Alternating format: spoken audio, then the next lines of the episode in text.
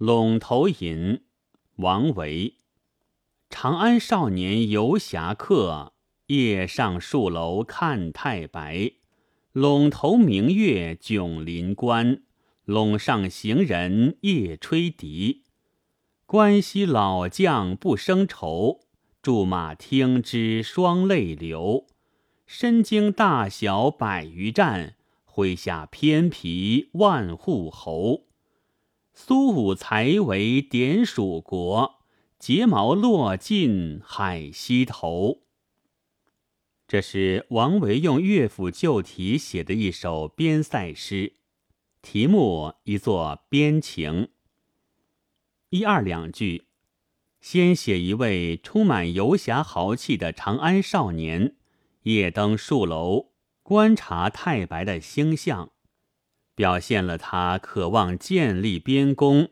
跃跃欲试的壮志豪情，起句很有气势。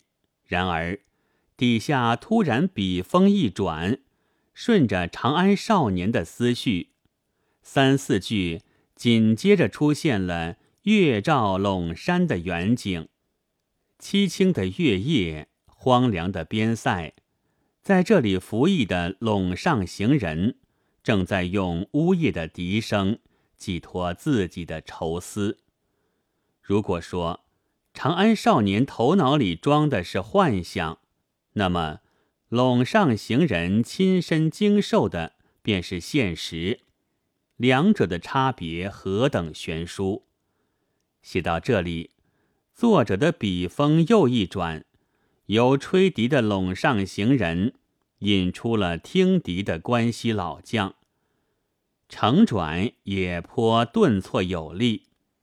这位关西老将，身经大小百余战，曾建立过累累军功，这不正是长安少年所追求的目标吗？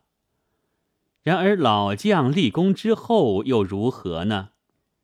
部下的偏皮副将，有的已成了万户侯，而他却沉沦边塞。关西老将闻笛驻马而不禁泪流，这当中包含了多少辛酸苦辣？这四句是全诗的重点，写的悲怆郁愤。关西老将为什么会有如此遭遇呢？诗中虽未明言，但最后引用了苏武的典故，是颇含深意的。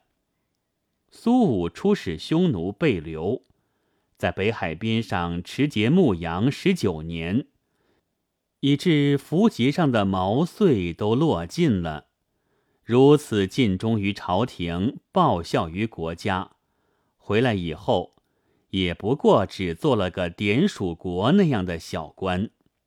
表面看来，这似乎是安慰关西老将的话，但实际上。因苏武与关西老将类比，恰恰说明了关西老将的遭遇不是偶然的、个别的。功大赏小，功小赏大，朝廷不公，古来如此。这就深化了诗的主题，赋予了它更广泛的社会意义。诗人东方树推崇这首诗说。起事翩然，关西剧转收，魂托沉转，有远视，有后气，此短篇之极则。在十句诗中，作者把长安少年、陇上行人、关西老将这三种类型的人物，戍楼看星，月夜吹笛，驻马流泪。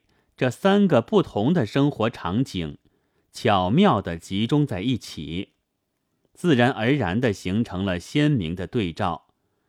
这就很容易使人联想到，今日的长安少年，安知不是明日的陇上行人，后日的关西老将？而今日的关西老将，又安知不是昨日的陇上行人？前日的长安少年，诗的主旨是发人深省的。本文作者刘德仲朗读：白云出岫。